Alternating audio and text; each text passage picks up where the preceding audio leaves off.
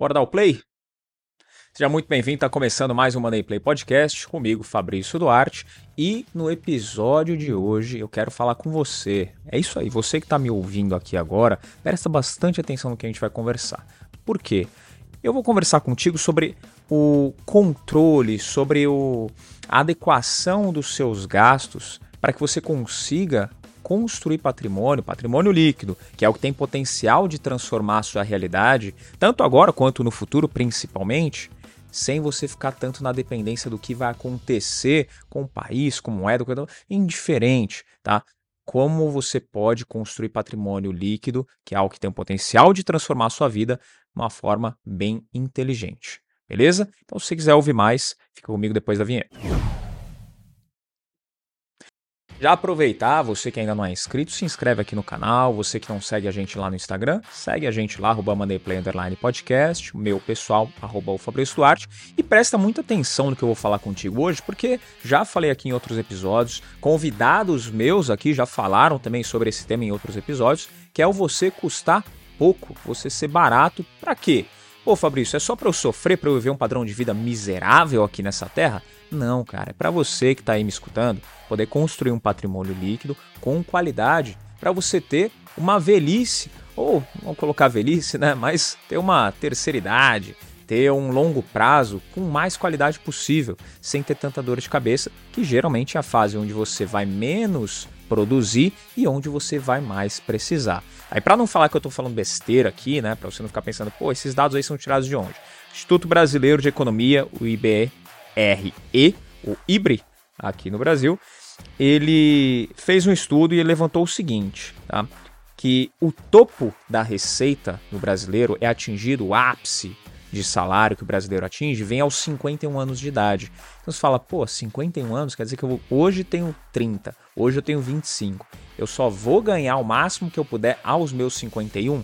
É na média, tá? Então pode ser que você atinja isso antes, pode ser que você atinja isso depois. Não sei, mas o ápice salarial do brasileiro na média é aos 51 anos. E a média do trabalhador hoje brasileiro é de 40 anos. Isso tem subido nos últimos anos, o pessoal tem começado a trabalhar cada vez mais tarde e também muita gente, já com o pé na terceira idade, se mantém trabalhando. Mas qual que é o segredo aqui? 51 anos é o ápice. Só que essa queda ela acontece muito rápido. Então, normalmente, você que está me ouvindo, você vai ver isso claramente nas pessoas ao seu redor, ou até mesmo você já deve ter passado ou deve estar tá passando por isso. Você está lá trabalhando, começou com 20, 25 anos, ou até mais cedo do que isso, não sei. E aí você vai trabalhar durante um tempo, fez curso, faculdade, especializou, vai passar ali 30, 35, 40, 40 anos começa a estabilizar mesmo numa profissão, e aí vai manter isso durante um tempo até os 51 anos, que seria, segundo o Instituto Brasileiro de Economia, o ápice salarial. Atingiu isso, depois disso, a gente pode dizer que é meio que ladeira abaixo, né? Então começa a ter um mercado um pouco mais difícil para contratação e além disso, quando você consegue uma oportunidade, você vai acabar recebendo menos. Só que você não vai esperar até os 51 anos para começar a guardar dinheiro, não é verdade? Ainda mais você que está aqui no Money Play. Então, para que, que a gente tem que se atentar?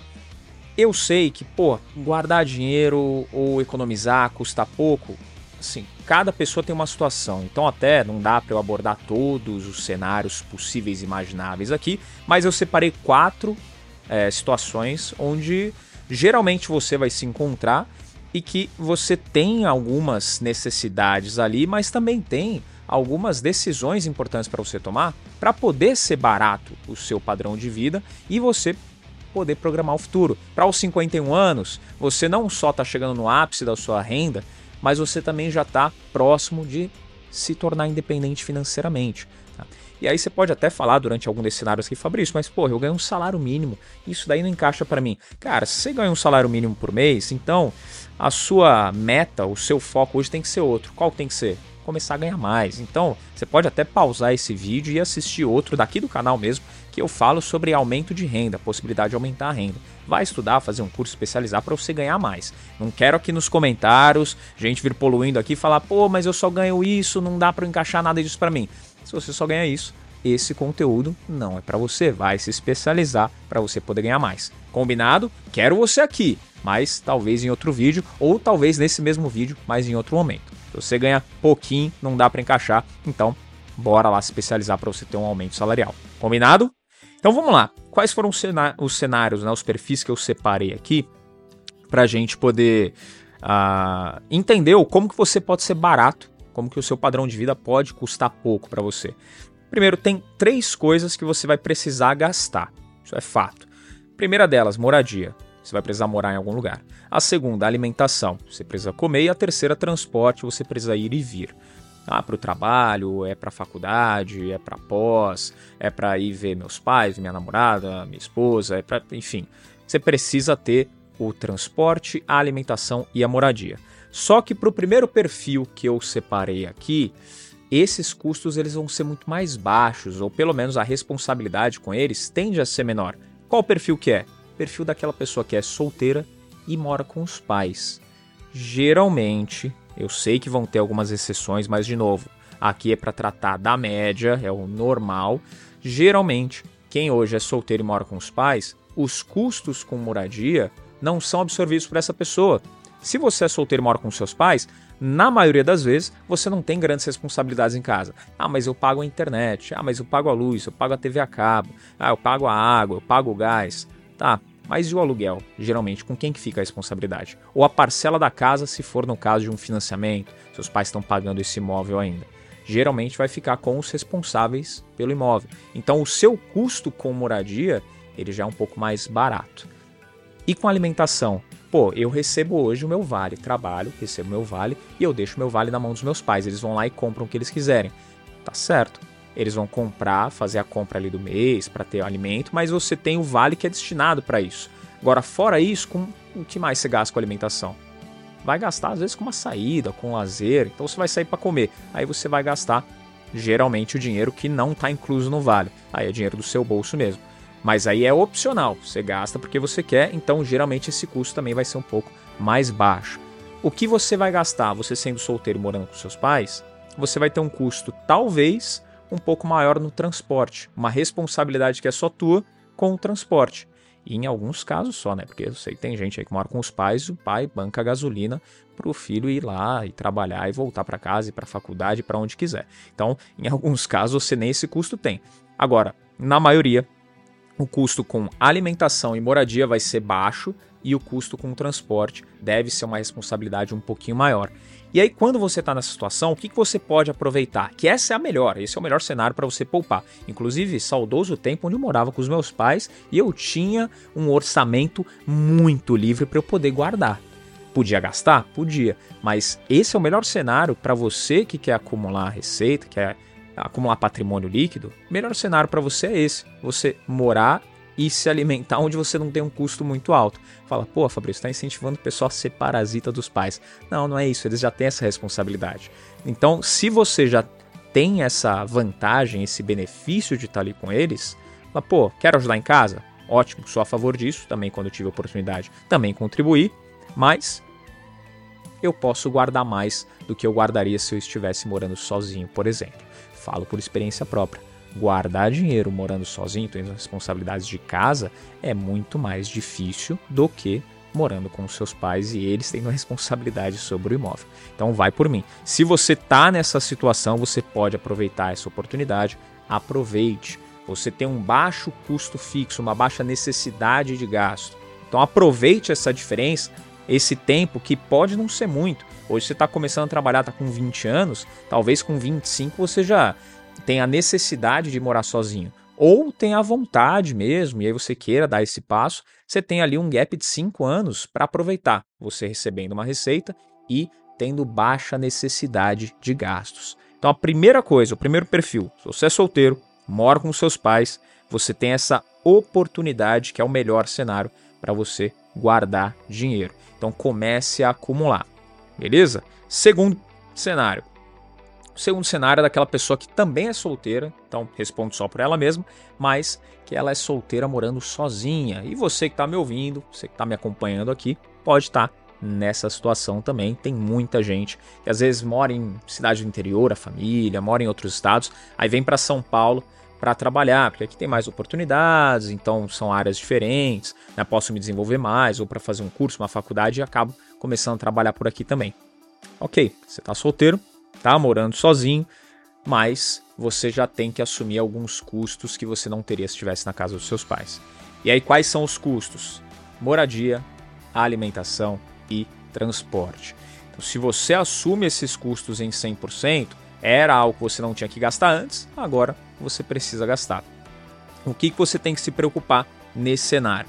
Se você é solteiro e mora sozinho, a sua preocupação é ser barato nos custos de alimentação, moradia e transporte. E aí, como você pode, por exemplo, resolver um em detrimento do outro? Né? Você fala, pô, eu preciso ter um lugar para morar. Preciso. Só que eu posso ser barato, por exemplo, em transporte, se eu arrumar um lugar para morar perto do meu trabalho.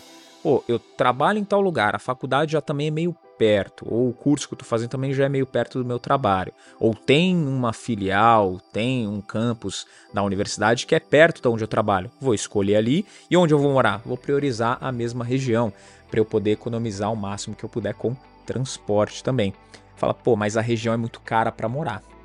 Infelizmente, se eu for morar ali onde eu estou fazendo meu curso, onde eu estou trabalhando, eu vou acabar pagando caro você pode pesquisar o mais barato possível naquela região ou fazer as contas. Fala, pô, se eu for para o transporte, eu não vou ter que me desgastar tanto, pegar 3, 4 horas às vezes de condução por dia, mas eu consigo morar num lugar mesmo seja um pouquinho mais afastado, onde eu vou pagar, ao invés de 2 mil reais por mês, morando sozinho, eu vou pagar 1.200, 1.800 reais por mês de aluguel. Então, quando você está morando sozinho, ah, solteiro, morando sozinho, você pode abrir mão de alguns luxos, principalmente em moradia, porque vai ser só aquela moradia funcional. O que é a moradia funcional? É a moradia onde você vai dormir e passar, às vezes, algum fim de semana para descansar. É o seu lugar de descanso, somente. Porque a maior parte do tempo você está o quê?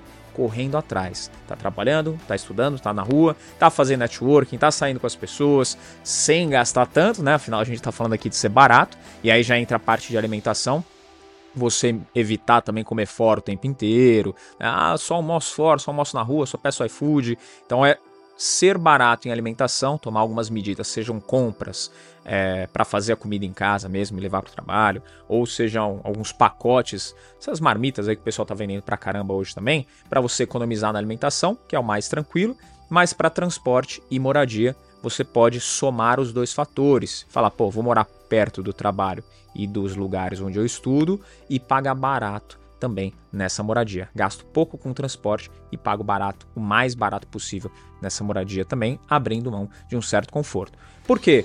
Fala, pô, Fabrício, saí da casa dos meus pais, fui morar sozinho, Tô pagando hoje três pau e meio de aluguel, contando aluguel, condomínio, as contas da casa aqui, mais internet, luz, água, que a gente também tem que incluir nesse custo de moradia.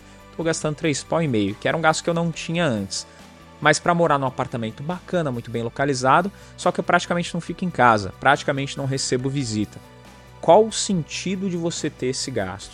Sendo que, talvez, tá? Só hipoteticamente, você poderia assumir um custo de R$ 1.500 para ter acesso às mesmas coisas, talvez não o mesmo conforto, como eu falei, não o mesmo luxo, mas que iria te atender em descanso, iria te atender em suporte, e no momento que você precisasse fazer alguma coisa em casa, você teria como fazer, é a moradia, né? aquela segurança que é o que você precisa e o acesso fácil ao trabalho.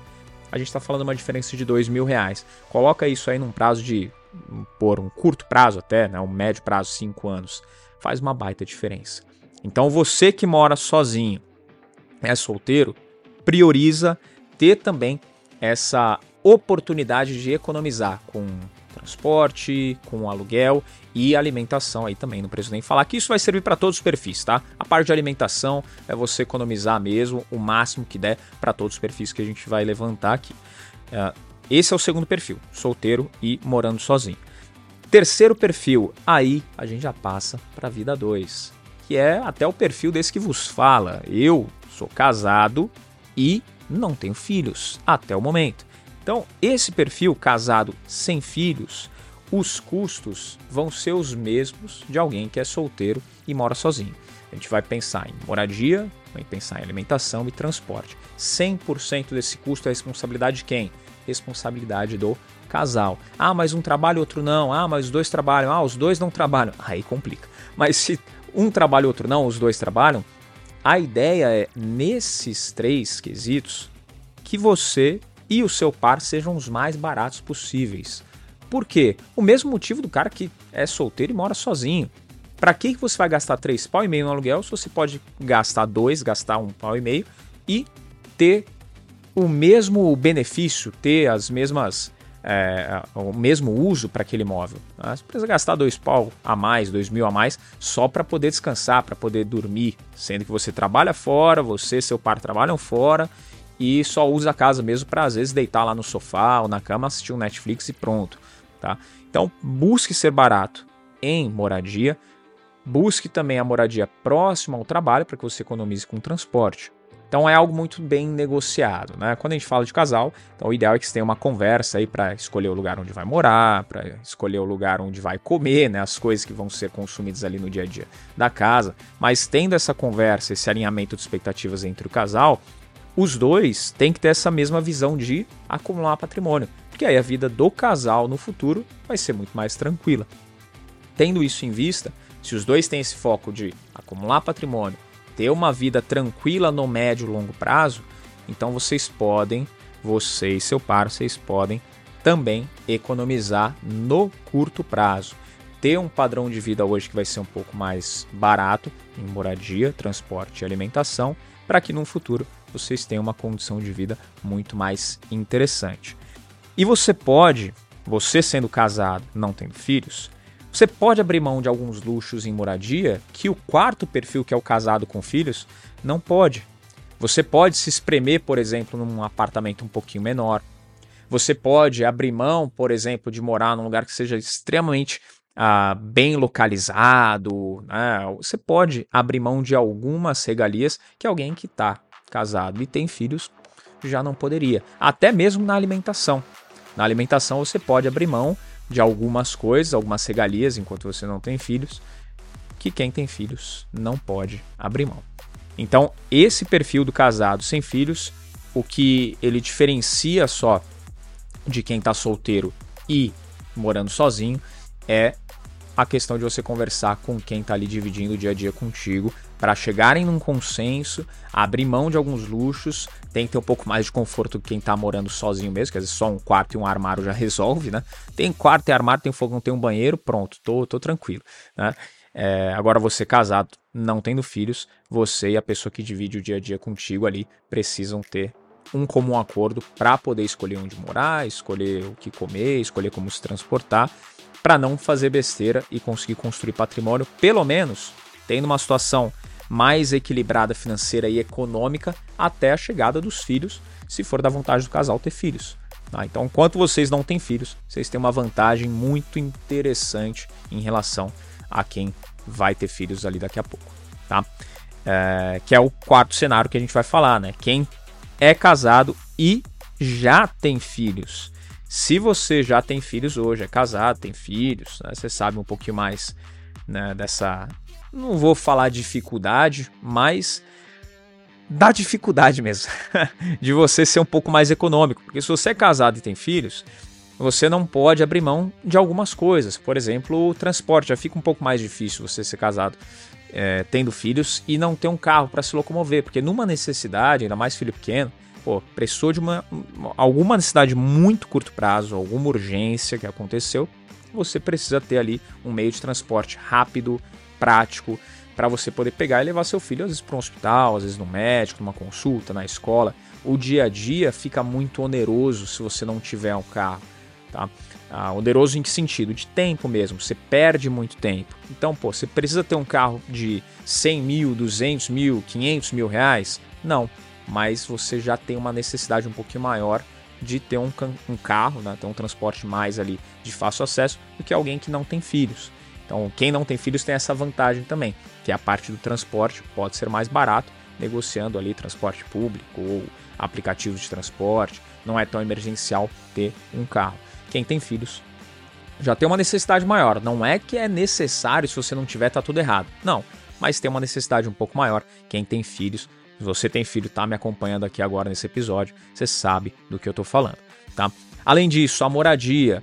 Quando você tem filhos, pô, eu vou ter uma casa que tem um quarto, sala, cozinha e banheiro.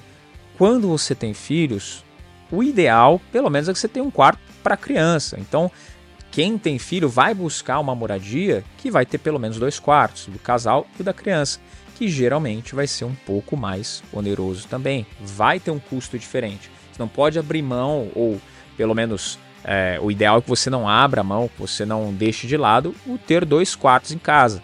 Coisa que quem não tem filhos pode tranquilamente. Ah, tem só um quarto aqui pro casal, ponto, acabou. Se for receber visita, recebe no hall do prédio ou fica aqui na sala mesmo, já era. Agora, quem tem filhos precisa ter o quarto ali, um quarto a mais pro filho, por exemplo. Faz toda a diferença. Então você vai acabar gastando um pouco mais na moradia.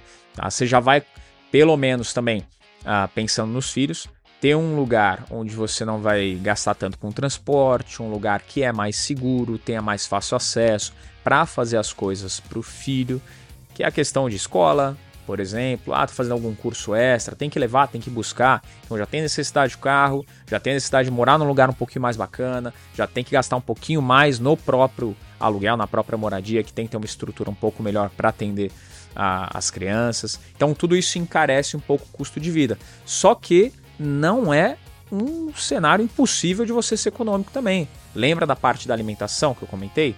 Na alimentação você também pode ser o mais econômico possível, mesmo sendo casado, tendo filhos. E nessa parte de moradia e transporte, você também pode conciliar o morar em um lugar que te dê um fácil acesso aos locais onde você precisa estar, tanto trabalho quanto é, instituição de ensino, seja escola, faculdade, sua ou dos filhos, Tá? E também para fácil acesso de outros lugares, próprio hospital, por exemplo, médicos, que esteja tudo mais próximo da região.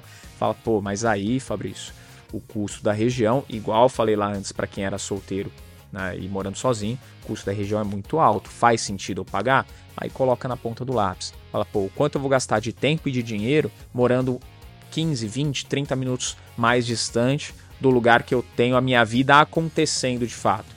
E o quanto eu vou ganhar se eu estiver ali perto, mesmo se eu pagar um pouquinho a mais.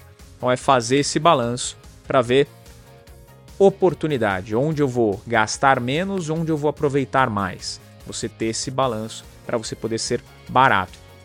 Às vezes a gente tem a impressão de que, pô, estou gastando mais aqui, então quer dizer que isso está mais caro para mim. Não necessariamente. Se você está gastando a mais, mas o tempo que você ganha, as facilidades e até as economias menores do dia a dia, você consegue ali tirar, descontar nesse custo maior de um aluguel, por exemplo, você está ganhando em oportunidade. Você acaba ganhando ou tendo a oportunidade de ganhar mais dinheiro para poder compensar essa perda ou esse gasto superior. Então, coloca aí na ponta do lápis, faz essa avaliação. Para quem é casado e tem filhos, o cenário é um pouquinho mais difícil de ter cortes, mas porque você tem outras necessidades. E, de novo, não é impossível, beleza? Então, esses são os quatro cenários que eu separei. Então, você estando em qualquer um deles, seja você solteiro morando com seus pais, seja você solteiro morando sozinho, que se você quiser também e tiver a possibilidade, eu recomendo, volte a morar com seus pais ou volte a morar com quem pode assumir o custo da casa para você poder ter uma margem de poupança maior. Se não pode, você está no cenário 2, não pode voltar para um, então procure no cenário 2, que é o solteiro sozinho, procure ser mais barato possível nos custos de moradia, alimentação e transporte. Se você está no cenário 3, que é aquele casado sem filhos, converse com seu par, seu cônjuge aí e veja como que vocês podem ser mais baratos, os mais econômicos possíveis nesses três gastos, que são os principais e são a necessidade que vocês têm para manter um mínimo padrão de vida, manter a casa funcionando não pode deixar de morar, não pode deixar de comer e nem de se locomover. Então, quanto vocês precisam, quanto vocês podem gastar nisso no máximo no mês. E aí, o restante é economizar e o que sobrar, aí pode ter um lazerzinho, né? Não custa nada, né? Na verdade, custa, mas né? é, é necessário para o casal. E quem é casado e tem filhos, a mesma coisa. Enxergue aí o quanto você pode economizar. Porque isso, lá na frente, voltando aos dados no Instituto Brasileiro de Economia. Lá na frente, quando você tiver 51 anos ou quando estiver passando disso, 60 anos, que já é um declínio total ali na parte de salário e de oportunidades de emprego, você não precise ficar trabalhando ou caçando receita ou passando dificuldade, porque lá atrás você evitou abrir mão de algumas coisas, de algum luxo, evitou se organizar, se disciplinar um pouquinho mais para construir patrimônio e poder, na longevidade, aí, falando mais de 60, 65 anos, poder ficar tranquilo. Tá? Então, é o que a gente defende sempre aqui no canal, né? O que eu já falei aqui em vários outros episódios. Não é pensar só no futuro, mas também não é só torrar no presente. É você ter um equilíbrio. Você abrir mão, às vezes, de algumas coisas aqui no presente, você tem um controle maior aqui, porque no seu presente você consegue fazer alguma coisa para resgatar o futuro ou para garantir o futuro. Mas lá no futuro você não tem nada que você possa fazer para você melhorar aqui o teu presente ou o teu passado. Então, o que você pode fazer é hoje tomar algumas decisões inteligentes que vão te beneficiar lá na frente. Então mantenha o equilíbrio, tá? Vivo hoje, tenha um padrão ok de vida, mas vivo hoje sem esquecer do amanhã. Programe bem o amanhã, porque é o que você pode para construir um futuro de bastante sucesso e tranquilidade. Combinado? Então esses são os quatro perfis. Coloca aqui nos comentários em qual perfil você tá. Se você é solteiro, mora com seus pais e já está aproveitando a oportunidade. Se você é solteiro, mora sozinho, mas já tem essa consciência, está gastando pouco com o os três pilares que eu listei aqui dos nossos gastos, do nosso padrão de vida. Se você é casado sem filhos, casado com filhos, manda aqui embaixo para a gente saber. Não esquece de curtir esse episódio e mandar para aquele pessoal que você sabe, todos os teus amigos, conhecidos, familiares, estão em algum desses cenários que eu listei para você. Então, pode compartilhar com pelo menos 10, 15 pessoas é, esse episódio que você ouviu. E não esquece de seguir a gente lá no Instagram, arroba Podcast, o meu pessoal, arroba o Fabrício Duarte. Te encontro aqui no próximo Money Play. Tchau.